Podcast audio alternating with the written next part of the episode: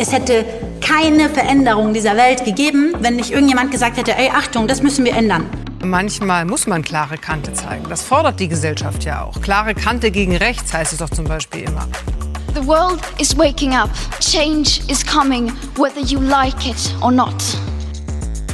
Die Welt ist in Aufruhr. Doch Aktivistinnen geben Hoffnung. Du hörst ganz schön laut. Den Veto-Podcast mit Ninja Lagrande und Steven Anpalagan. Wir stellen Menschen vor, die für Veränderung etwas riskieren. Alarmstufe Rot. Geballte Fäuste, heißer Kopf, knirschende Zähne.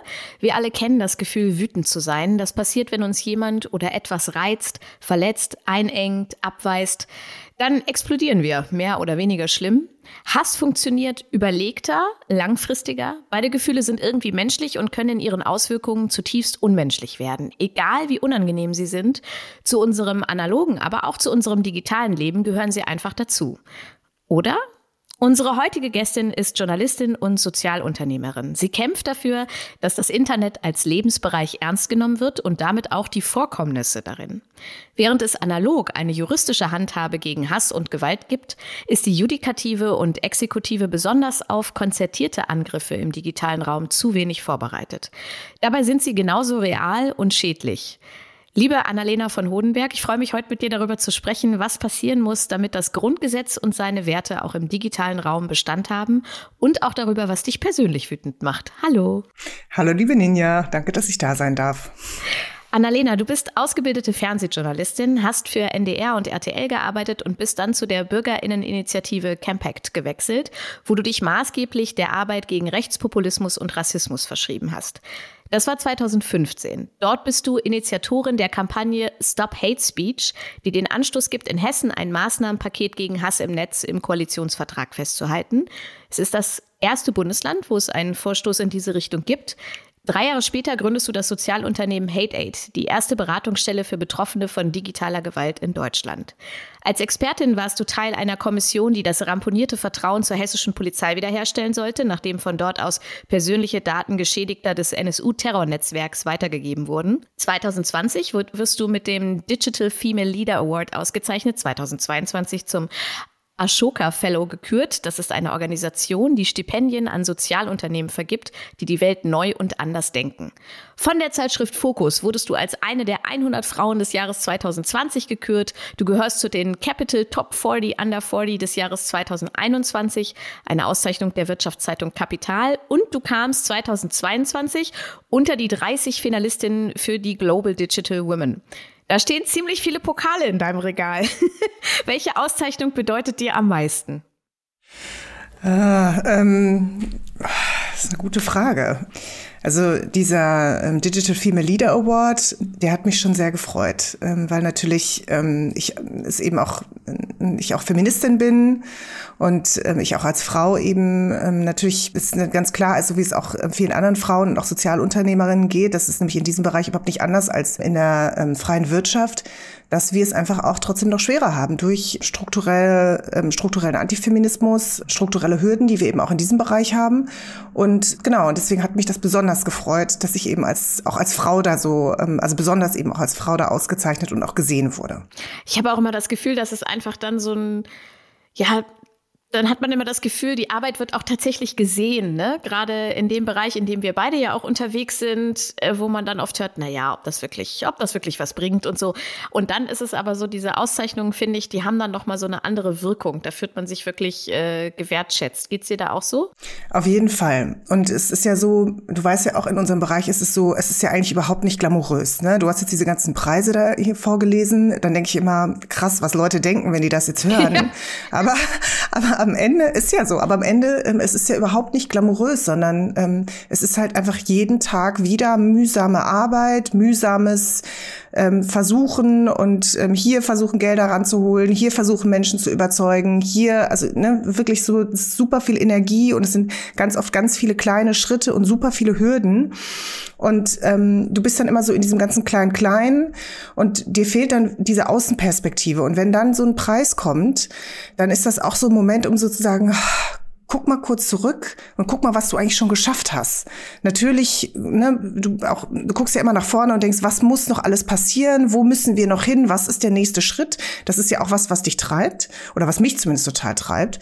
Ähm, aber auch mal diesen Moment ähm, innezuhalten und zu sagen, so stopp Jetzt guck doch mal, was, ähm, was wir eigentlich schon erreicht haben und ähm, genau und, und sich darüber auch zu freuen. Und, und als ich zum Beispiel auch diesen Digital Female Leader Award bekommen habe, das war ja nicht nur für mich super wichtig, sondern das war für mein ganzes Team. Ähm, ich, der Preis ist klar, den kriegt immer diese Person, die da am, am Anfang einer Organisation steht, aber ähm, wirklich große Sachen schafft man nie alleine. Die schafft man immer im Team. Und ähm, alleine hätte ich diesen Preis nie bekommen. Das heißt, es war ja auch für das ganze Team einfach eine total krasse ähm, auch Wertschätzung. Und ähm, es hat natürlich nach außen hin machten diese Preise auch Sachen einfacher. Ähm, Gerade das hast du ja auch angesprochen, die Leute, die sagen, hm, bringt das eigentlich überhaupt was und so. Sobald man so einen Preis hat, gucken Leute einen anders an. Ja, das ist leider so. Das ist leider so, das stimmt. Wir spielen zum Einstieg immer eine Schnellrat, also nicht Raterunde, eine Schnellfragerunde. Ähm, wir haben anderthalb Minuten Zeit und ich stelle dir so viele Fragen wie möglich und du versuchst möglichst kurz darauf zu antworten. Startklar? Ja, startklar.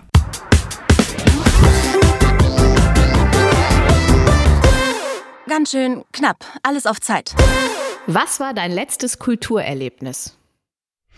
Äh, Hamburg Ausstellung zu Female, ähm, äh, zu Male Gaze auf Frauen ähm, in der Kunsthalle. Ha, wann schämst du dich fremd? Ähm, wenn Menschen Sachen sagen, die ich sehr dumm finde. Welche Seite hast du zuletzt neu an dir entdeckt? Dass ich auch sportlich bin. Was macht dich wütend? Ungerechtigkeit und Selbstgerechtigkeit. Was tust du am Morgen als erstes nach dem Aufstehen? Ich mache Tee, schwarzen Tee mit Milch. Worüber hast du zuletzt laut gelacht?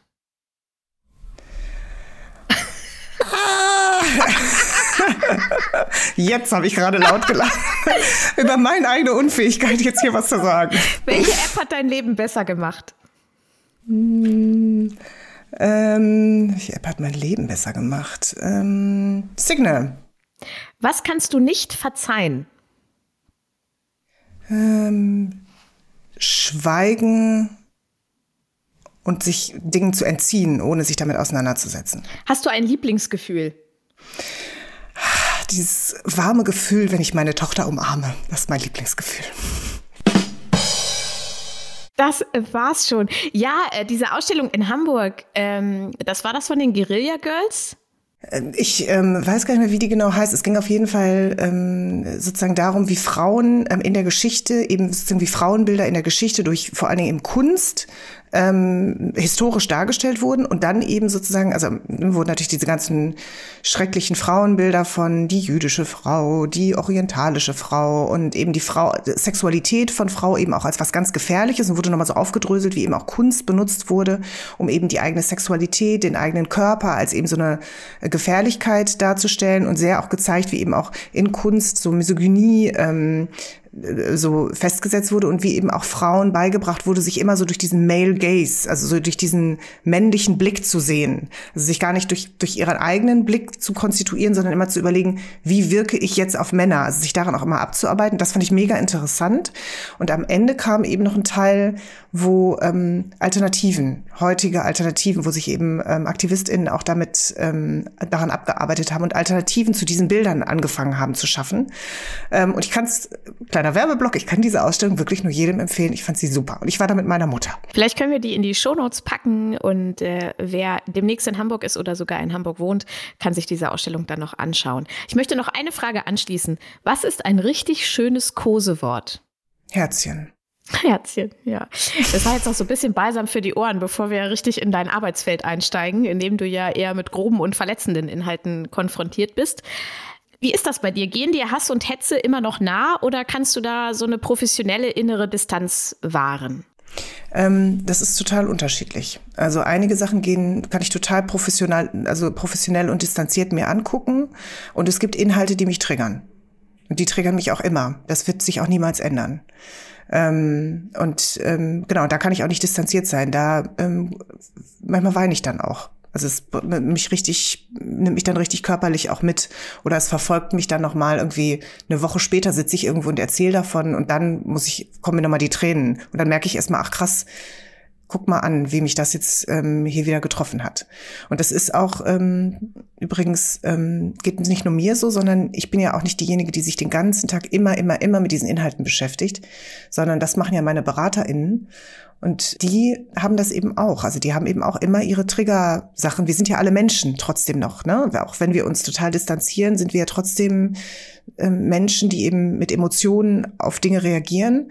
Und ich finde auch, das muss auch immer bis zum gewissen Grad so sein, weil wir wollen ja auch nicht unsere Emotionalität ähm, ausschalten und, wir, und gerade BeraterInnen sollen ja auch mitfühlend und äh, teil, also ne, mit teilhaben an dem, was eben ähm, den Menschen passiert.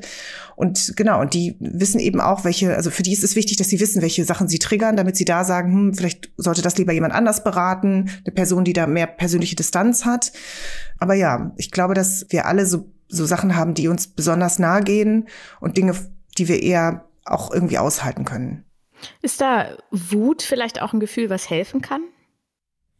Ja, Wut ist ein Treiber, ne? Das ist schon so. Also ähm, wütend darüber, dass Menschen anderen Menschen sowas antun, wütend darüber, ähm, sich vorzustellen, wie sich das anfühlt, wenn dir sowas passiert, wütend darüber, wie ähm, wie sich auch diese, also für mich ist auch so dieser ganze Faktor der Erniedrigung. Mhm. Es geht ja bei, bei ähm, digitaler Gewalt ähm, ganz viel auch eben um diese Erniedrigung, diese öffentliche Erniedrigung. Ähm, und das ist was, was mich wahnsinnig wütend macht. Ich habe es in der Anmoderation schon gesagt, du bist eine Pionierin, die Hass im Netz als drängendes Problem und Gefährdung der Demokratie erkannt hat. Was unterscheidet in deinen Augen Wut und Hass voneinander? Also und wie trennscharf begegnet dir beides in deinem beruflichen Alltag? Wut ist ja erstmal so ein sehr spontanes Gefühl, ne, was du bekommst, wenn du ne, auch eine Ungerechtigkeit siehst, wenn du ähm, dich ungerecht behandelt fühlst, wenn du, also es ist sowas, sowas sehr Spontanes, was in einem Moment kommt und was eher auch was hat, was dann auch wieder abebben kann. Ne? Während Hass ist schon äh, ein sehr äh, manifestes, eher permanentes Gefühl. Ein Gefühl, wo auch, äh, wo es keine Graustufen mehr gibt. Also bei der Wut gibt es eben noch ganz viele Graustufen. Die, die kann man auch ne, mildern, verändern, besänftigen, verarbeiten. Ne? Während ähm, ähm, und die hat auch irgendwie noch was Konstruktives im Zweifel. Muss sie nicht, aber kann sie. Ähm, während Hass überhaupt nichts Konstruktives mehr hat. Und der ist auch schwarz und weiß. Der ist, der hat auch keine Graustufen mehr, sondern der ist einfach ganz unerbittlich und, und auch sehr schwierig in Frage zu stellen. Du ziehst den äh, Terminus der digitalen Gewalt der Bezeichnung Hate Speech vor. Warum? Weißt du, ähm, als wir angefangen haben, haben wir mit Hate Speech angefangen. Da haben wir immer gesagt, genau, das ist Hate Speech. Und ähm, dann ähm, haben wir in der Beratung aber gesehen, dass eben das, was Menschen im Internet erfahren, was eben gewaltvolle Erfahrungen sind, über diesen Speech ähm, Charakter, also diese Sprache hinausgeht.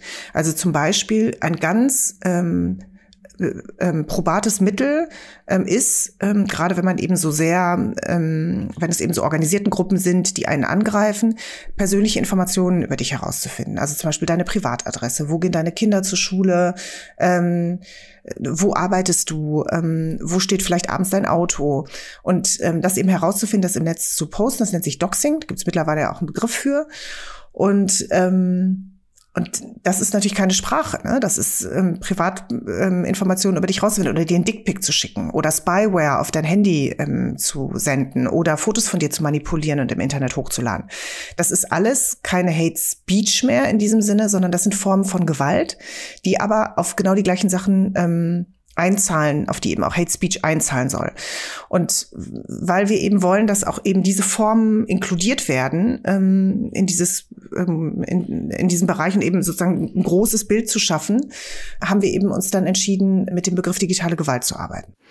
Ich habe tatsächlich gestern äh, meinen Eltern irgendwie aus so einem Zusammenhang herausgeschrieben, ja, bei mir laufen ja auch gerade zwei Anzeigen, eine wegen Bedrohung und eine wegen Beleidigung. und meine Mutter war so, äh, was? Und für mich war das so, na ja, ja, das ist ja, gehört ja dazu. Äh, und du hast auch mal in einem Interview gesagt, dass Personen, die im öffentlichen Interesse stehen, eine hohe Leidensfähigkeit an den Tag legen und äh, so wie ich das eben beschrieben habe, verbale Angriffe als part of the business äh, häufig hinnehmen. Brauchen wir da eine Verschiebung der Schmerzgrenze im digitalen Raum? Also haben wir uns zu sehr an Hass und Hetze gewöhnt? Absolut. Also, ne, das ist eben nicht easygoing, dass du ähm, eine Bedrohung bekommen hast oder irgendwie beleidigt wirst. Und das Problem ist, das, was du sagst, ist auch das, was ganz viele AktivistInnen oder auch betroffene ähm, Personen, die eben in der Öffentlichkeit stehen, die zu uns oder sich in einer digitalen Öffentlichkeit äußern, ähm, zu uns in die Beratung kommen, die sagen, ja, pff, Frau von Hodenberg, das ist normal im Netz. Wenn ich als Feministin im Netz bin und mich da äußere, dann ist das klar, dass mir das irgendwie passiert. Oder wenn ich äh, Politiker bin und im Netz eine Kampagne mache zu einem Thema wie Migration, dann, dann, dann kommt sowas. Äh, da muss ich, das muss man eben aushalten. Und das sehe ich ein bisschen anders. Weil ähm, sobald wir eben das aushalten, sobald wir das akzeptieren, geben wir eben auch nicht nur den TäterInnen, sondern auch allen anderen, die zugucken, weil das passiert ja öffentlich, zu verstehen, ist okay, ist normal, kannst du machen. So können wir jetzt hier in dieser Gesellschaft, in diesem Debattenraum, der ja einer der wichtigsten Debattenräume ist, den wir ähm, mittlerweile ähm, in dieser Gesellschaft haben, so können wir hier miteinander umgehen. Und ähm, und ich glaube, dass das ganz gefährlich ist für uns als Gesellschaft, weil ja, ähm, wenn wir erlauben, in einem analogen Bereich ähm, Gewalt tätig miteinander umzugehen und da Gewalt normalisieren, dann wird Gewalt auch in anderen Bereichen normalisiert. Dann wird die auch im analogen Leben an, ähm, normalisiert, weil wir nicht eine Internetperson sind und eine analoge Person sind, sondern wir sind ja komplexe Wesen, die eben sich immer wieder in diesen zwei Sphären die ganze Zeit hin und her bewegen. Und deswegen erlauben wir eben, dass wir insgesamt in der Gesellschaft ähm, ja viel, viel gewaltvoller miteinander umgehen. Und da ähm, ist auch mit ja eine Mission von uns zu sagen, wir wollen äh, Betroffene auch dafür wieder sensibilisieren, sich das eben nicht gefallen zu lassen. Und ähm, Strafverfolgungsbehörden ähm, dafür sensibilisieren, dass sie Betroffene dabei unterstützen, sich das auch nicht gefallen zu lassen und eben auch ähm, zu ihrem Recht ähm, zu kommen. Ja, ich finde es ganz spannend, was du sagst, weil das ja genau das ist, was ich auch denke. Ich kann sogar bestimmte Themen so kategorisieren. Also ich weiß vorher, wenn ich was zum Thema, äh, weiß ich nicht, Inklusion poste oder Feminismus oder, oder jetzt aktuell äh, Klimaveränderung, dann ist Klimaveränderung so das die Number One, wo ich vorher schon weiß, da kommen die schlimmsten Sachen. und, und früher war es halt irgendwie Feminismus oder so. Also es ist so, äh, und man hat sich so dran gewöhnt und deswegen bin ich dazu übergegangen, wirklich alles, was ich irgendwie, wo ich das irgendwie machen kann, äh, zumindest für die Statistik zur Anzeige zu bringen, um deutlich zu machen, ähm, wie, wie krass dieses Ausmaß eigentlich ist. Also ja. das ist ja das eine, ne? zu sagen, wir müssen das zur Anzeige bringen und das andere ist eben auch nicht zu ignorieren, dass ich jetzt hier psychische Gewalt erfahre. Ne, weil das ist ja auch sowas, ähm, ich nehme das nicht mehr ernst und nehme dann sozusagen auch vielleicht das, was eigentlich mit mir passiert in dem Moment, weil ich lese das ja und ich, das nehme ich ja in meinem Unterbewusstsein auf. Und das ist eine psychische Gewalterfahrung, die auch nicht ernst nimmt, mich dann nicht gut genug um mich zu kümmern. Und dann, und das ist eben das, was gerade bei auch Personen, die eben auch in der Öffentlichkeit stehen, passiert ist, die halten dann unglaublich lange aus, sind dann unglaublich lange leidensfähig und irgendwann geht's halt nicht mehr. Und dann kommt sozusagen dieser Zusammenbruch. Und dann sind die nicht mehr da. Und dann ist es eben auch schon so weit gegangen, dass es ganz, ganz lange dauert ähm, und es wirklich ganz viel auch emotionale Arbeit braucht, ähm, um die eben wieder zu stärken und ähm, zu empowern, ähm, dass die auch wieder an diesem öffentlichen Raum teilnehmen können. Und deswegen ist es wichtig, einerseits eben anzuzeigen und andererseits aber auch diese Gewalterfahrung auch zu thematisieren und sie auch als Gewalterfahrung zu thematisieren und zu sagen, ich muss mich da um mich kümmern. Es äh, passt ganz gut zu der nächsten Frage. Die zweite Staffel des Podcasts Cui Bono behandelt nämlich den Drachenlord, einen YouTuber, der erst durch seine Hater im Netz so richtig bekannt wurde. Die verfolgten ihn in sein Haus, quälten und foppten ihn, um eine Überreaktion zu erreichen und ihn ins Gefängnis zu bringen. Sie nennen das Ganze das in Häkchen Drachengame. Der Podcast verfolgt auch die Geschichte einer Täter-Opfer-Umkehr. Begegnet dir das auch, dass Menschen abgetan werden nach dem Motto selber schuld, wenn du im Internet aktiv bist? Ganz oft, ähm, also im ersten Moment von einer Internet-Community, also von allen anderen, die irgendwie zugucken, gibt es ganz oft eben so diese Kommentare, na, du hast es doch so gewollt und du provozierst doch hier und so weiter. Dann ähm, von dem Umfeld, also ne, Leute, die vielleicht dann auch nicht so ähm, im Netz aktiv sind, gut, warum musst du dich denn da auch so äußern? Lösch das doch, du brauchst das doch nicht. Und warum musst du denn immer wieder auch nochmal widersprechen? Und dann tatsächlich auch von Strafverfolgungsbehörden. Und zwar äh, höre ich das zum Teil auch von PolitikerInnen, die dann, ähm, wo dann Strafverfolgungsbehörden sagen, na ja, wieso müssen sie denn nochmal hier widersprechen? Es ist ja gut, dass sie sich hier einsetzen gegen, keine Ahnung, Rassismus, aber ne, sie wären sicherer, sie würden weniger Drohungen bekommen, wenn sie jetzt mal hier nicht immer widersprechen würden. Das heißt, ähm, oder dann, also total spezifisch, ne? Ähm, Frauen wird dann gesagt, na ja, sie haben ja da auch sehr, sich sehr freizügig haben sie da so ein Foto gepostet oder sie haben sich da ja sehr provokant geäußert oder ähm, queeren AktivistInnen wird dann gesagt, na ja, also ne, sie ähm, haben ja hier schon äh, sind ja hier sehr laut geworden und haben ja hier sind, warum müssen sie sich denn so exponieren und da irgendwie die Leute noch provozieren? Also genau dieses Thema Täter-Opfer-Umkehr ist ähm, etwas, was wir auch schon aus der analogen Welt kennen und was jetzt in der digitalen Welt dadurch, dass immer noch ganz oft die Meinung, also ganz oft in den Köpfen eben doch noch so ist, dass Menschen diesen Raum nicht als einen realen Raum ähm, wahrnehmen. Sie nutzen ihn total ähm, als einen wichtigen Debattenraum, als einen realen Raum. Sie sind mehr Stunden im Internet, als, ähm, als sie vielleicht manchmal im analogen Leben sind. Aber trotzdem in der Gewichtung ähm, haben sie, ist immer, es ist immer noch nicht durchgedrungen, ähm, dass das dann eben auch die gleiche Gewichtung in unserem Leben hat. Ähm, und deswegen wird ganz oft eben auch ähm, das, was im Netz passiert, ähm, verharmlost. Das ist ganz ähm, spannend. Ich habe das äh, eine Weile gemacht, wenn ich eine beleidigende Nachricht bekommen habe, die jetzt nicht auf dem Level war, dass ich sagen würde, boah, äh, da, da, muss ich irgendwas mitmachen, dann habe ich so äh, super höflich drauf äh, reagiert und habe dann so geschrieben, ah ja, vielen Dank für das Feedback, ich werde mir das zu Herzen nehmen. Also so, also und dann es sind immer zwei Sachen passiert. Die eine war, dass die Leute mich dann blockiert haben und die andere war, dass äh, so eine Entschuldigung kam und dann irgendwie so, ja, mir war gar nicht richtig bewusst, dass das wirklich jemand liest und so. Also, dass dann auch Leute so in Rage, das sind jetzt nicht die verabredeten ähm, diskriminierenden Kampagnen, aber das in Rage irgendwas tippen und wegschicken und ihnen dann erst bewusst wird, dass da echte Menschen hinter dem Bildschirm sitzen und das eben auch äh, lesen. Das fand ich so ganz äh, spannend. Ja, die einen haben natürlich versucht, ähm, eine Wutreaktion oder ne, die wollten auf ihre Wut andere Wut. Ne, dann, ähm, und äh, als du das denen dann nicht gegeben hast, ähm, war das dann schwer auszuhalten, ja. weil, weil sie wollten sich halt nicht auf einem anderen Niveau auseinandersetzen als auf so einem Wutniveau. Ähm, und, äh, und bei den anderen ist es tatsächlich so, dass ähm, das erleben wir auch in der Beratung ähm, auch ähm, öfter. Wir machen ja auch Prozesskostenfinanzierung und ähm, ab und zu haben wir auch mal was mit TäterInnen zu tun. Und dass die dann eben zurückschreiben und ja, das hatten wir gar nicht gedacht. Und ähm, da hatten mich meine Emotionen so hingerissen und ich wollte das eigentlich gar nicht. Und genau und man man fragt sich halt aber trotzdem, na ja, ne, ähm, wäre dir das jetzt irgendwie im öffentlichen Raum auch so passiert? Hättest du das in der Kneipe auch so gemacht, in der U-Bahn? Ähm, nein, sondern eben in diesem öffentlichen Raum. Und da siehst du auch noch mal so dieses, die, ne, als, als würde dann, wären da nicht echte Menschen dahinter, als wäre das irgendwie so ein abstrakter Topf, in den man so alles reinschmeißen kann und das wabert dann da so rum, aber ähm, es gibt keine menschliche Interaktion und genau das ist ja eigentlich dieser Trugschluss. Du hast das schon benannt, dass Hass im Netz auch äh, immer wieder als Anstoß und Legitimierung für physische Gewalt dient. Ein präsentes Beispiel ist äh, sicher der Mord an Walter Lübcke. Mm, du sprichst davon, dass prominente Personen, die für ein Thema stehen, mit Hass im Netz markiert werden. Also das mobilisiert TäterInnen dann zu direkten physischen Attacken. Hass digital und Gewalt analog, ist das quasi dasselbe? Es gibt eine Wechselwirkung zwischen den beiden. Ne? Das ist, ähm, glaube ich, der Punkt. Ähm, es sind natürlich zwei Phänomene, die in ihrer sozusagen Ausprägung dann unterschiedlich sind. Wird andere Techniken angewandt werden, weil es dich anders trifft. Ne? Das eine ist psychische Gewalt, das andere ist physische Gewalt. Aber sie bedingen sich gegenseitig und ähm, es gibt eben eine Wechselwirkung. Das heißt, Leute werden im Internet zum Beispiel markiert, ähm, es wird, ihr Name wird in bestimmte Telegram-Gruppen geworfen und plötzlich ähm, haben sie einen äh, massiven Hassangriff äh, auf Twitter zum Beispiel.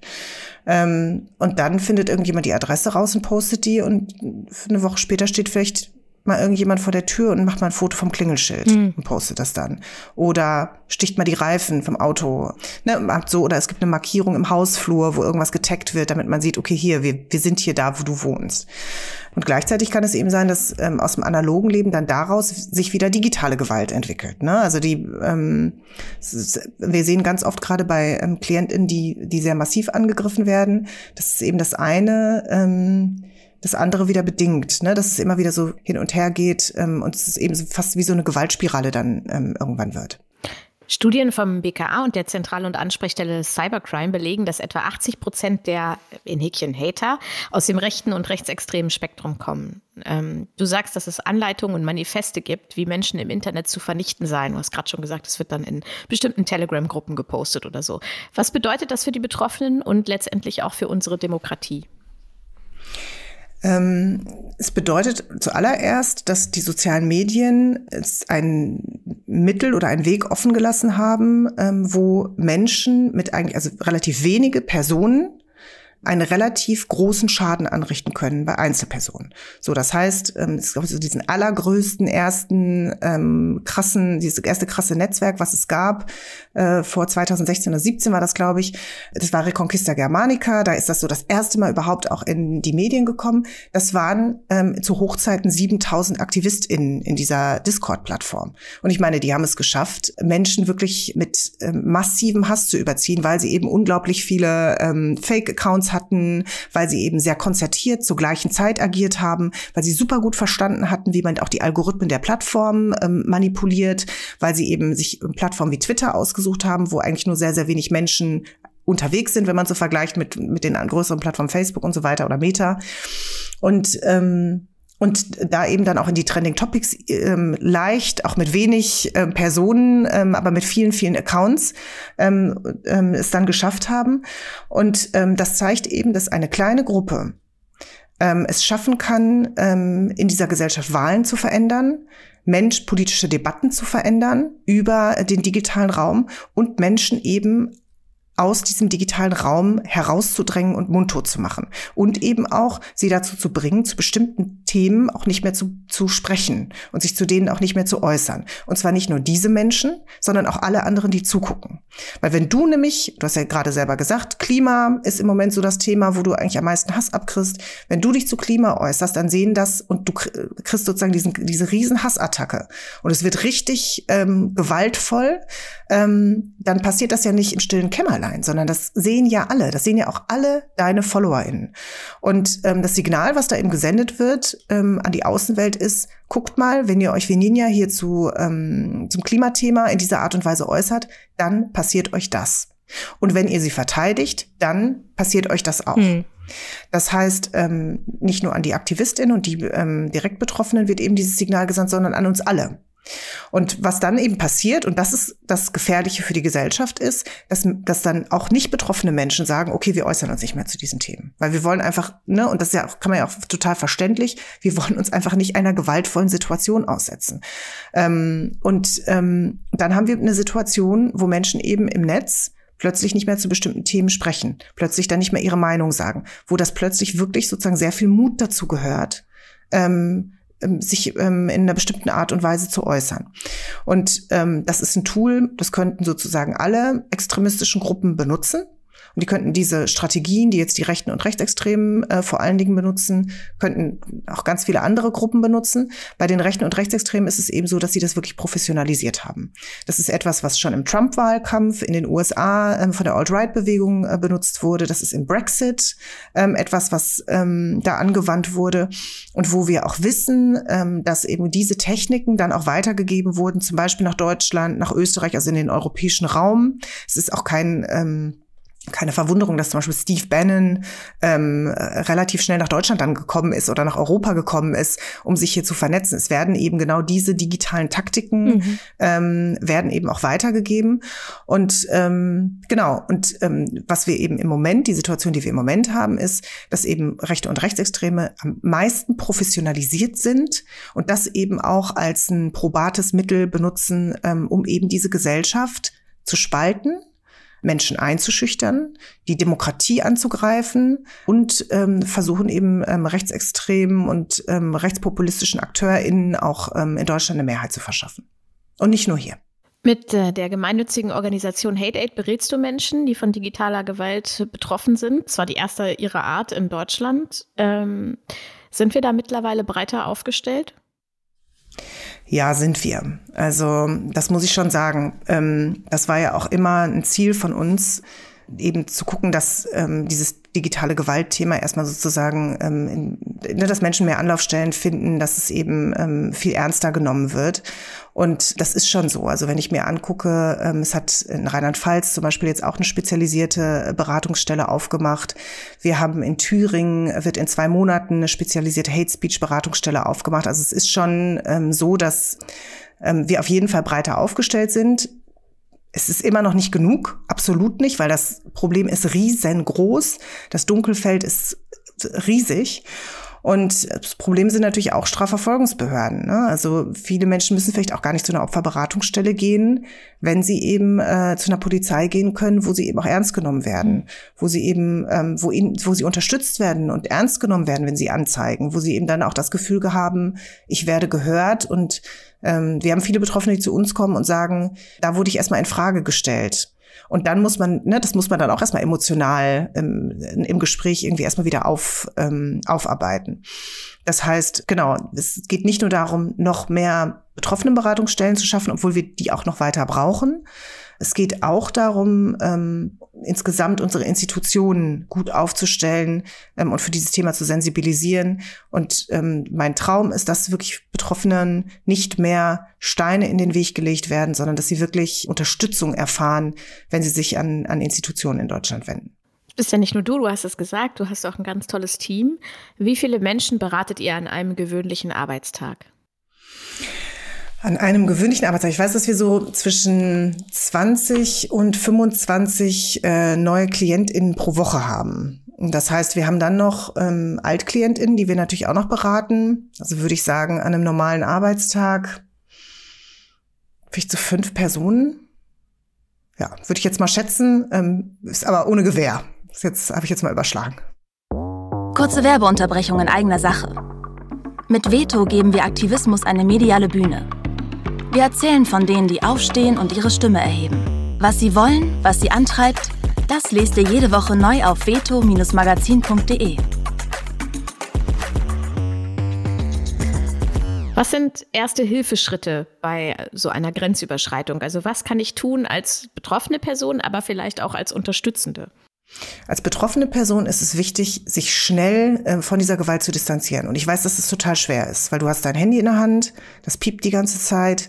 Du willst natürlich irgendwie auch Kontrolle darüber. Du willst ja wissen, was da passiert. Ähm, es ist ja ein krasser Kontrollverlust, wenn auf einmal ähm, du wirklich so massiv angegriffen wirst.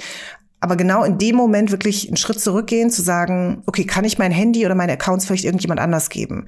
Meiner Freundin, meiner Schwester, dem Partner, whatever. Also kann ich das irgendwie, ähm, kann ich das an irgendjemand anders delegieren, so dass ich weiß, da ist eine Person, die guckt da drüber, die blockiert vielleicht schon, die löscht vielleicht schon, ähm, genau, die räumt da so ein bisschen auf. Ähm, und ich selber lese mir aber so wenig wie möglich durch. Weil jede Äußerung, die du gelesen hast und gerade auch diese Massivität der Äußerungen bleibt in deinem Unterbewusstsein. Hm, ja. Und mit der musst du dich nachher auseinandersetzen.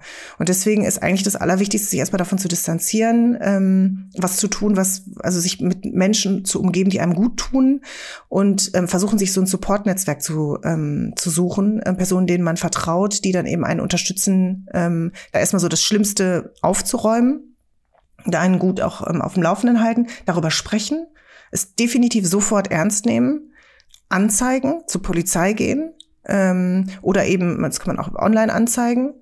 Ähm, und dann ähm, dritte Sache, und das ist mit einer der aller, allerwichtigsten Sachen, und da müssen wir als Gesellschaft, wir als ähm, digital Nutzende, ich auch immer wieder noch, ähm, uns immer wieder sozusagen das sagen, das, was uns Betroffene in der Beratung sagen, was ihnen am meisten hilft, ist, wenn andere Leute ihnen in dem Moment beistehen. Wenn sie lesen, hey, ich stehe hier an deiner Seite. Wenn andere Leute sie verteidigen, wenn sie eine Direktnachricht bekommen, wo steht, ich sehe, was dir gerade passiert, lass dich nicht unterkriegen.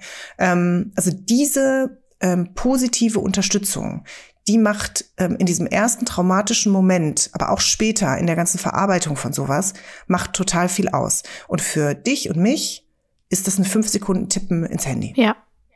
Das ist keine große Sache. Das kannst du mal eben easygoing zwischen äh, zwei Mails, kannst du sowas mal eben machen. Für die Betroffenen macht es aber einen riesen Unterschied. Ähm, und das ist was, sowas wie, wir nennen das digitale Zivilcourage, das kannst du eigentlich jeden Tag einfach mal machen. Wenn du über sowas stolperst bei Twitter, ähm, bei Insta, du stolperst da über jemanden, eine Person, die angegriffen wird, einfach kurz ein bisschen Liebe dalassen. Ähm, und das macht schon einen riesengroßen Unterschied. Du hast äh, damals bei Campec die Kampagne Stop Hate Speech ins Leben gerufen. Was war dafür dein Initial? Die Frage war eben damals, da hatten wir Hate It auch noch gar nicht gegründet. Ja. Ähm, die Frage war eben damals, ähm, was können wir politisch tun, um, ähm, also was können wir für politische Maßnahmen auch erstmal ähm, vorschlagen und entwickeln, um digitale Gewalt einzudämmen. Und wir hatten halt damals, also die Kampagne war, weil wir eben, ich hatte ja schon dieses Netzwerk Reconquista Germanica angesprochen, da kamen so eben diese ersten auch Forschungsergebnisse damals vom Institute for Strategic Dialogue. Julia Ebner hat das damals gemacht. Die ist ja bis heute ähm, eine der profiliertesten ExpertInnen auch in diesem Bereich. Und ähm, es kamen eben diese Studien raus, wie eben 7000 RechtsextremistInnen hier in Deutschland ähm, fast äh, ja auch Wahlen mit, also mit beeinflusst haben, ne, auf eine massive Art und Weise. Und Menschen da so massiv aus diesem digitalen Raum rausgedrängt haben. Und für mich war da klar, das ist mit die größte Gefahr für unsere Demokratie. Und wir müssen versuchen, etwas zu tun. Und ähm, ich habe mich dann umgeguckt äh, in der Politik und die Vorschläge, die es damals gab, waren da gab es fast keine. Ne? Also die erstmal gab es wenig Bewusstsein dafür und alle wussten irgendwie nicht so richtig, was sie damit machen sollten. Und der erste Anstoß war eben zu sagen, da ist ja ganz viel illegal von dem, was da steht. Wie kann das eigentlich sein, dass die Leute nicht anzeigen? Wie mhm. kann das eigentlich sein, dass da nicht strafverfolgt wird? Wie kann das eigentlich sein? Und ähm, dann habe ich mit Betroffenen gesprochen, mit ähm, einigen Betroffenen habe ich so Interviews gemacht und die haben mir gesagt, ja, ich habe ja angezeigt, aber es wird immer eingestellt. Oder die haben mir gesagt, ja, ich wurde von der Polizei nicht ernst genommen. Oder die haben mir gesagt, ja, die, ich wusste gar nicht, an wen, welche Beratungsstelle soll ich mich da eigentlich wenden, die auch digitale Gewalt, um sich um digitale Gewalt kümmert. Ja, und dann haben wir halt gesagt, okay, dann muss man eben auf Länderebene, geht es ja dann um Rechtsdurchsetzung. Es geht ja nicht um neue Gesetze, sondern eben um, dass das Recht auch durchgesetzt wird. Dann muss man eben gucken, was braucht es da eigentlich für. Und da haben wir eben fünf, ähm, fünf Forderungen entwickelt eine Beratungsstelle, eine Zentrale war darunter, äh, auf den Polizeidienststellen spezialisiertes Personal, spezialisierte Staatsanwaltschaften in jedem Bundesland, die sich auch mit dem Thema auskennen, dann ähm, vereinfachte Zivilklagen und ähm, dass eben in Schulen, ähm, dass eigentlich jedes Kind, was eine Schullaufbahn in Deutschland hat, zu diesem Thema sensibilisiert werden muss. Also so dieser Präventionscharakter eben auch. Und wir haben dann versucht, das, ähm, also davon so viel wie möglich äh, während der Hessenwahl damals in den Koalitionsvertrag unterzubringen. Und waren damit auch so die einzigen und die ersten, und es war auch ein super neues Thema. Aber ähm, wir konnten doch ähm, einige dann auch da überzeugen, also von der CDU, aber auch von, von den Grünen. Und als sie dann an die Regierung kamen, wurden dann tatsächlich ein paar von unseren Maßnahmen äh, in diesem Koalitionsvertrag als erstem Koalitionsvertrag in Deutschland umgesetzt.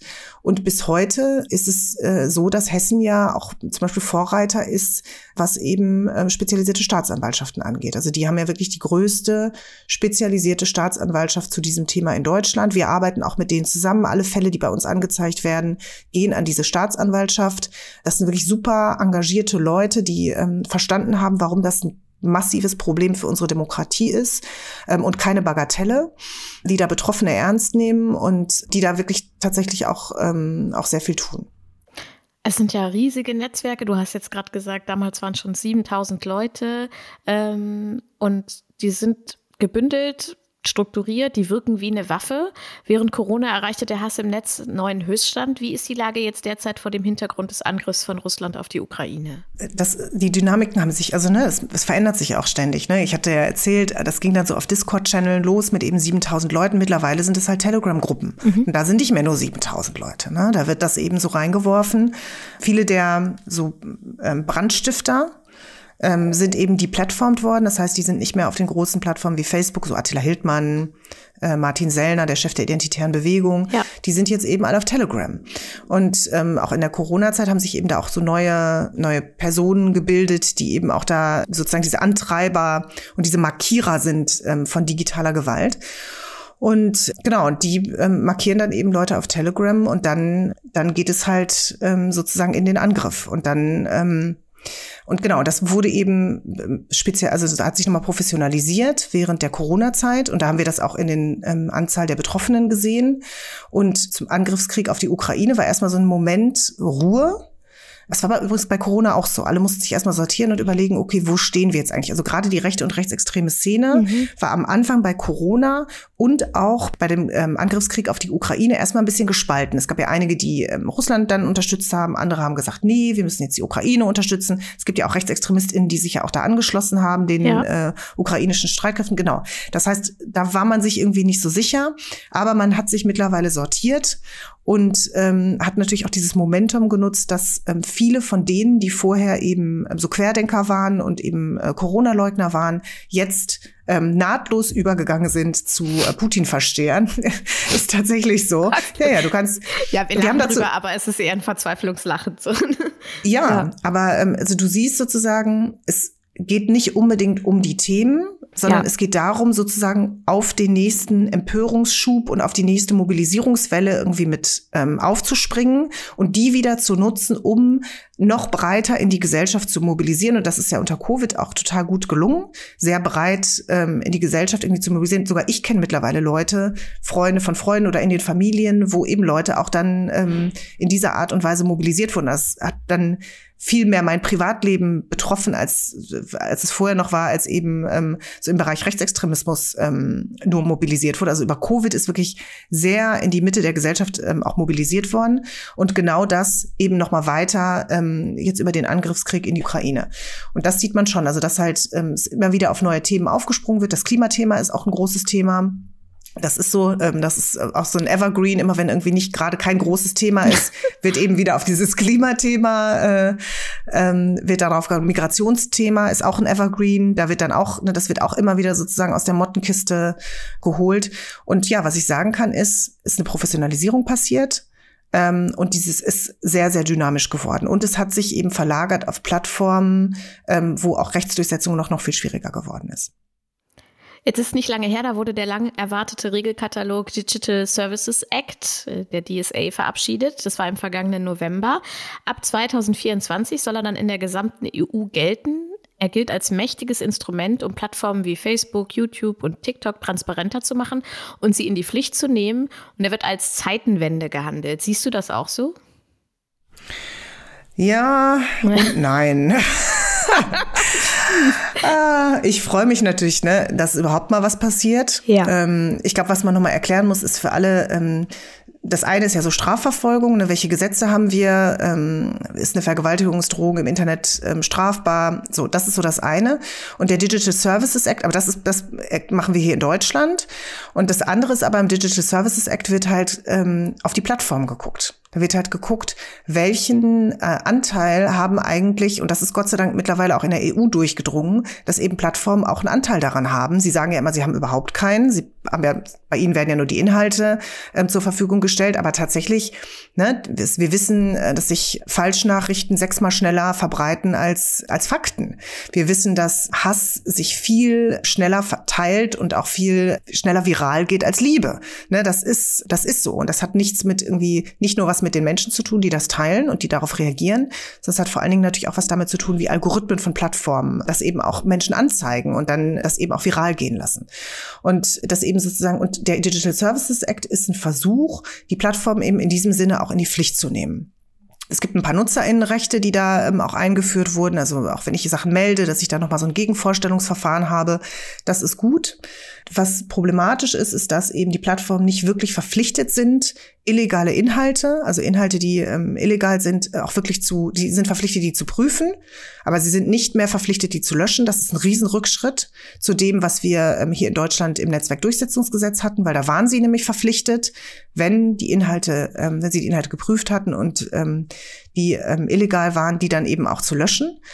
Ähm, und das nächste ist, was man eben versucht hat auf EU-Ebene, ist eher so einen ähm, systematischen ähm, Ansatz. Also die Plattformen werden jetzt dazu verpflichtet, ähm, zu bewerten, welche Risiken es für NutzerInnen auf ihren Plattformen gibt. Und dann sollen sie eben diese Risikobewertung der Kommission vorstellen und dann sollen sie eben auch einen Vorschlag machen, wie sie diese Risiken minimieren wollen. Und das ist, ist natürlich total vage, ne? weil ähm, man kann sich natürlich, wenn den Plattformen das überlassen ist, dann gucken die sich natürlich auch im Zweifelsfall nur die Risiken an, die sie sich auch angucken wollen. Und ähm, machen da erstmal so eine erste Selektion oder wie intensiv gucken sie sich eigentlich diese Risiken an. Und was wir eben ähm, zumindest hier in Deutschland, ähm, die Erfahrung mit den Plattformen ist, dass sie natürlich erstmal versuchen, alles zu machen, um sich da nicht in die Pflicht nehmen zu lassen, um das eben äh, zu minimieren, Regulierung irgendwie zu minimieren. Und deswegen sind wir sehr gespannt darauf, was sie da überhaupt vorlegen werden in dieser Risikobewertung. Und ähm, es wird auf jeden Fall, also das wird nicht umfassend sein, da bin ich, das kann ich schon mal sagen. Und es wird jetzt an NGOs und auch an der Kommission liegen, tatsächlich ähm, diese Plattform äh, dann auch in die Pflicht zu nehmen, dass sie da auch, ähm, dass das eben auch was bringt und dass das eben nicht nur einfach irgendwie was Schönes auf dem Papier ist. Und ich sag mal, Vorboten kann ich schon mal geben. Es, äh, die Kommission kümmert sich ja um diese sogenannten Very Large Online Plattforms, also ab einer bestimmten, ab einer bestimmten Größe. Und die Porno-Plattformen zum Beispiel, die wir ähm, auch unter Very Large Online-Plattforms zählen würden, haben schon mal angegeben, dass sie eben nicht so eine hohe Nutzerinnenzahl haben und deswegen auch nicht unter Very Large Online-Plattforms fallen. Also es ist so, man versucht schon, sich eben diesem, dieser Regulierung jetzt schon ähm, zu entziehen und wow. Ja, da ist man eben, ne, dann ähm, sind wir eben sehr gespannt, wie hart die Kommission dann auch, ähm, auch da durchgreifen wird. Und jetzt sage ich noch einen positiven Punkt. Ein sehr, sehr positiver Punkt ist, dass ähm, zumindest die Plattformen verpflichtet werden, dass wissenschaftliche Institutionen jetzt an ihre Schnittstellen rankommen und auf den Plattformen auch ähm, Analysen durchführen müssen und sie eben auch ihre Daten ähm, WissenschaftlerInnen ähm, zur Verfügung stellen müssen. Ähm, das war nämlich in der Vergangenheit ähm, eine freiwillige Sache. Und zum Beispiel ähm, vor der Bundestagswahl hat Facebook ähm, die Organisation Algorithm Watch, die eben auch ja äh, Gewalt und äh, Desinformation auf, auf Facebook analysiert hat, oder auch die New York University, die eben auch bei Facebook Analysen ähm, auch gerade zur Bundestagswahl durchgeführt hatte, haben die einfach runtergeschmissen. Die einfach ähm, auch die Nutzer, also ne, haben das einfach ihre Schnittstellen geschlossen, weil ihnen eben ähm, die, weil sie eben diese Ergebnisse nicht öffentlich haben wollten und haben eben auch noch die die betroffenen WissenschaftlerInnen auch noch von der Plattform geschmissen. Und das kann jetzt eben nicht mehr passieren. Und es ist wichtig, dass Klar, die Plattformen wollen, sollen halt da Vorschläge machen und sollen sagen, was, was sind eigentlich die Risiken, aber dass wir eben auch unabhängige WissenschaftlerInnen haben, die das auch auf den Plattformen sich angucken können und dann sagen können, nee, liebe Freunde, wir haben aber was ganz anderes rausgefunden. Das und das und das sind die Risiken. Und ähm, dann eben sozusagen auch der Kommission ähm, ein Druckmittel in die Hand geben, um das, ähm, um, um, um dann eben auch gegen die vorzugehen und das eben durchzusetzen.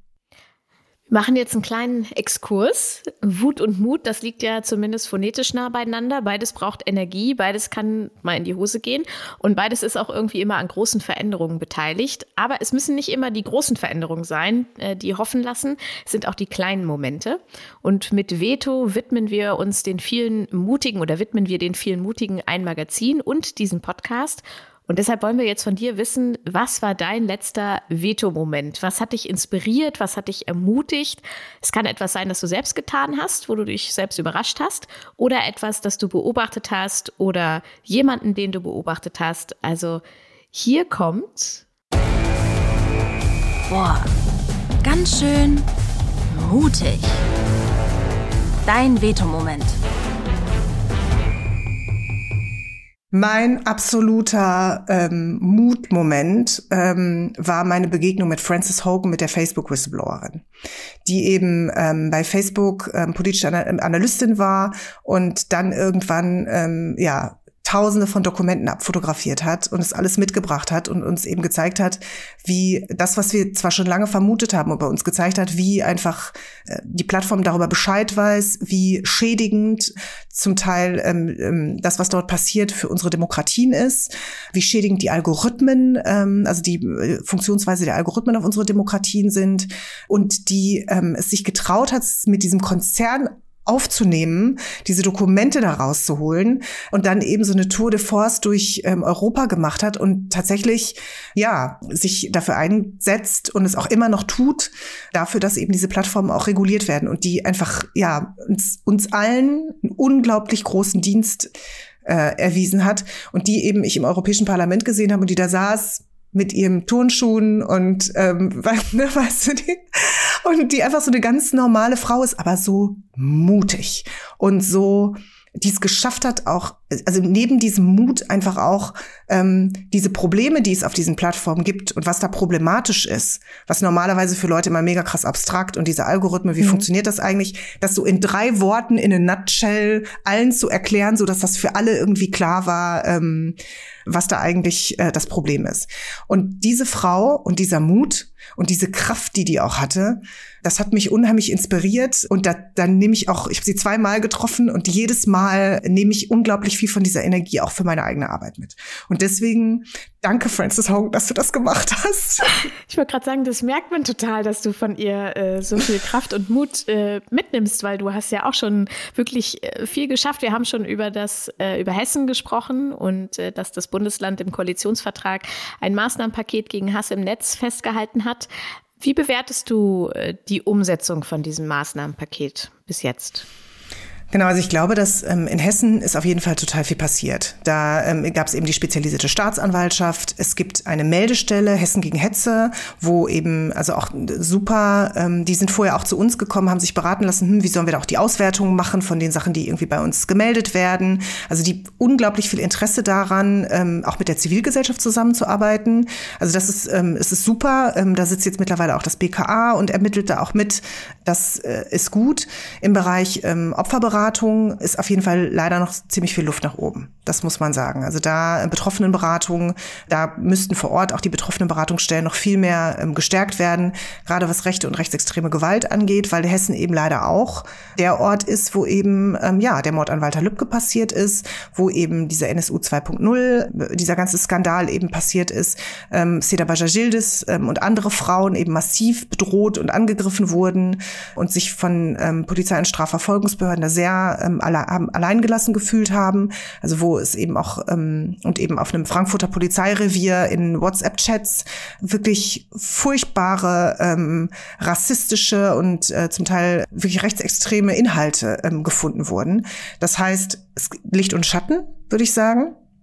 Aber das Gute ist, dass eben ähm, mittlerweile auch eben in anderen Bundesländern eben auch Dinge passieren und das eben Druck ausübt ähm, und dass man eben in anderen Bundesländern eben Leuchtturmprojekte gibt, die dann auch eine Strahlkraft haben, dass wir auf Bundesebene zumindest ähm, in der letzten Bundesregierung auch eine Justizministerin hatten, die ähm, ganz zwei große Gesetzespakete auch zu dem Thema, also ich sage nur Vergewaltigungsandrohung im Netz ist jetzt strafbar, das ist super, Auskunftsrechte verbessert hat, das Feindeslistengesetz, also wenn eben du auf einer Feindesliste Liste bist, dass das mittlerweile auch unter Umständen strafbar ist. Also viele ähm, auch Gesetzespakete rausgebracht hat, die, die wichtig sind für Betroffene. Aber da ist noch nicht, lange noch nicht alles gut. Da ist noch viel zu tun. Wir haben schon viel über die Polizei geredet. Ich weiß auch, dass äh, in meinem Umfeld einige Betroffene auch sehr schlechte Erfahrungen mit der Polizei diesbezüglich gemacht haben. Und es gab ja auch eine Recherche vom ZDF-Magazin Royal, äh, die also für großes Kopfschütteln gesorgt hat. Was muss ich in Sachen digitaler Gewalt unbedingt noch tun, um die Polizei fit zu machen? Ich bin immer so dagegen, PolizeibeamtInnen zu bashen weil die machen auch nur ihren Job. Also klar, die irgendwie rechts sind oder rechtsextrem, überhaupt gar keine Frage. Aber ähm, all das ist eigentlich am Ende des Tages auch eine politische Entscheidung. Ähm, PolitikerInnen entscheiden, ob sie ähm, ihre Polizei für das digitale Zeitalter neu aufstellen oder nicht. Die müssen genauso weitergebildet werden wie alle anderen. Es gibt neue Phänomene. Es muss ähm, Menschen, ne, nehme ich Menschen ernst? Was bedeutet das eigentlich? Wie sind RechtsextremistInnen, ähm, also Demokratiefeinde, ähm, auch auf diesen Plattformen unterwegs? Wie werden die genutzt? Und da gibt es unglaublich viel Unwissen. Und das hat was damit zu tun, dass eben sich Politik nicht dafür entschieden hat, ähm, flächendeckend eben ihre Polizei ähm, einerseits ähm, vom Wissen her äh, und von der Sensibilisierung, aber auch technisch ähm, gut aufzustellen. Also wenn ich sehe, dass auf manchen Polizeidienststellen noch nicht mal WLAN gibt, hm. das ist ein Problem, das ist kein Scherz. Ne? Ja, das ist ein Riesen, das ist eine Katastrophe, das geht so nicht. Ähm, und datenschutzrechtlich und so weiter. Also dass da, ähm, das ist ein Riesenthema und eben auch die Frage nach Demokratiebildung in der Polizei nach Demokratiebildung und damit meine ich nicht nur, ähm, die müssen irgendwie das Grundgesetz kennen, sondern eben auch sich mit äh, Diskriminierungsformen auseinanderzusetzen, sich ähm, damit auseinanderzusetzen, weil wir brauchen die Polizei. Wir brauchen sie, um diese Rechtsdurchsetzung auch im Netz zu schaffen. Wir brauchen sie auch, um diesen Rechtsstaat gegen diejenigen zu verteidigen, die versuchen, ihn anzugreifen und das Recht, was wir haben, auch wirklich durchzusetzen. Wenn die Polizei da nicht mitmacht, haben wir in diesem Staat ein Riesenproblem. Das heißt, wir müssen, und das ist eine Frage von der Politik, Geld in die Hand nehmen, um unsere Polizei eben zu befähigen und eben Menschen, die ähm, einer demokratischen äh, Grundeinstellung und eben auch Demokratie verteidigen, in diesen Polizeidienststellen zu haben, die eben wissen ähm, um digitale Gewalt, die ganz klar sozusagen auch ähm, den Betroffenen unterstützen und die auch eben wissen um äh, Rechtsextremismus und ähm, ja ähm, demokratiefeindliche Bewegungen im Netz und die eben auch technisch ausgestattet sind. Und darf, das ist eine Frage des Geldes, das ist eine Frage des politischen Willens. Und ähm, genau, und das ist eben eigentlich das, was jetzt in den Ländern ähm, tatsächlich passieren muss. Wenn du in die Zukunft schaust, glaubst du, es kann gelingen, ein Internet ohne Hassattacken zu gestalten? Ähm, nein, weil Gewalt ist auch im analogen Leben immer etwas, was wir zu einem gewissen Grad hinnehmen müssen. Ne, das oder beziehungsweise wir müssen das nicht hinnehmen, aber es passiert. Ne, das ist etwas, womit wir sozusagen, du weißt, dir kann auch im analogen Leben irgendwo eine Gewalterfahrung passieren. Aber die Frage ist, in welchem Ausmaß. Und die Frage ist eben, ob ähm, es ein Internet gibt, wo Gewalt einfach zur Normalität geworden ist, so was du am Anfang gesagt hast. Ne? Ähm, und das glaube ich schon. Ich glaube, dass wir zu einem ähm, Netz kommen können, wo Gewalterfahrungen nicht zur Normalität sind, äh, werden. Also wenn ich mir angucke, jetzt die Zahlen sind 18 bis 35-Jährige in Europa, haben wir eine repräsentative Umfrage gemacht. 50 Prozent haben schon mal digitale Gewalt erfahren. Das heißt, wir können eigentlich davon ausgehen, dass wenn unsere Kinder ins Internet gehen, werden sie dort eine Gewalterfahrung machen. Das, wenn unsere Kinder auf die Straße gehen, ist das nicht so. Und da müssen wir hinkommen. Dass eben, ähm, ja, es kann sein, dass äh, es Gewalterfahrungen gibt. Brauchen wir gute Auffangsysteme. Wir müssen gut vorbereitet sein. Müssen, ähm, ne? Aber ähm, wir müssen die Voraussetzungen schaffen, dass diese Räume eben nicht gewaltvolle Räume werden. Ähm, und daran glaube ich, dass wir das tun können. Das glauben auch ganz viele andere. Sonst würde ich auch meinen Job nicht den ganzen Tag machen. Also mein ganzes Team glaubt das auf jeden Fall auch. Und wenn ich das nicht glauben würde, dann würde ich das auch nicht machen. Du hast vorhin gesagt, äh, ein bisschen Liebe zu verteilen, das geht mal schnell zwischen zwei E-Mails und das kann man eigentlich täglich machen. Ähm, das darfst du jetzt gerne machen. Äh, wir möchten dir zum Abschluss einen Raum geben, an dem du nochmal ganz schön laut sein kannst. Es ist Zeit für unser digitales schwarzes Brett. Also fühl dich frei, eine Sache oder eine Person kundzutun, eine Botschaft zu übermitteln, ein Gesuch zu starten, was auch immer du bewerben möchtest, was dir wichtig ist. Und äh, dann darfst du jetzt quasi dein digitales Megafon einschalten und es geht los. Oh, ganz schön wichtig. Platz für deine Werbeanzeige.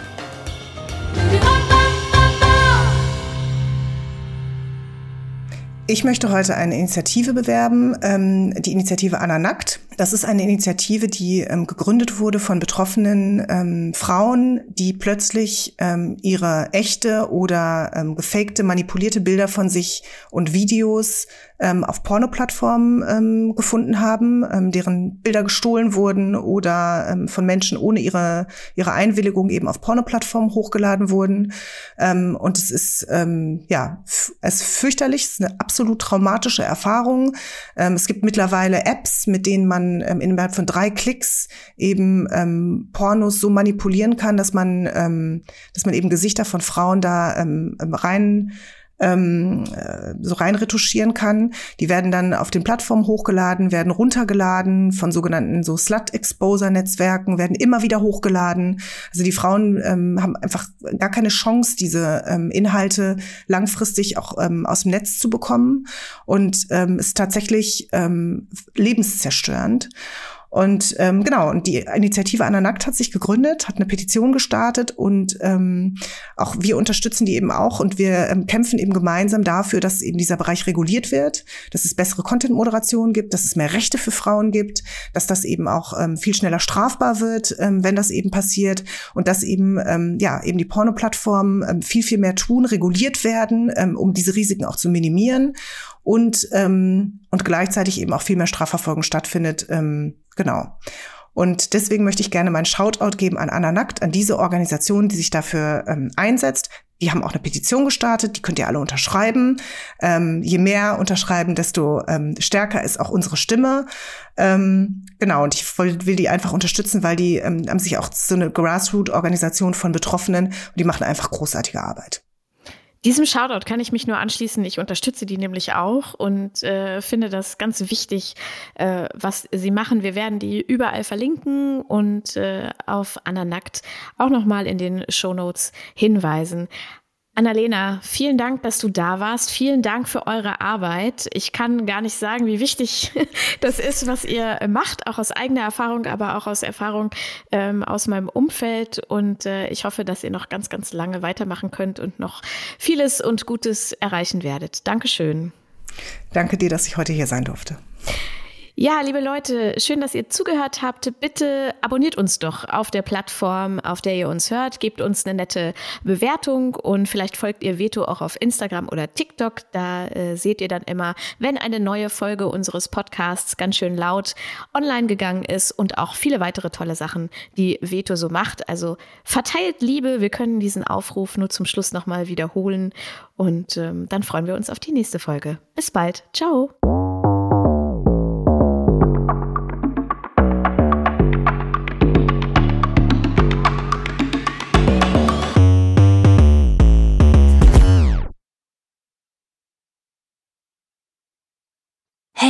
Du noch da? Dann bis bald. Du hörst ganz schön laut. Den Veto-Podcast. Alle zwei Wochen. Überall, wo es Podcasts gibt. Und bis dahin, folgt uns auf Instagram und TikTok.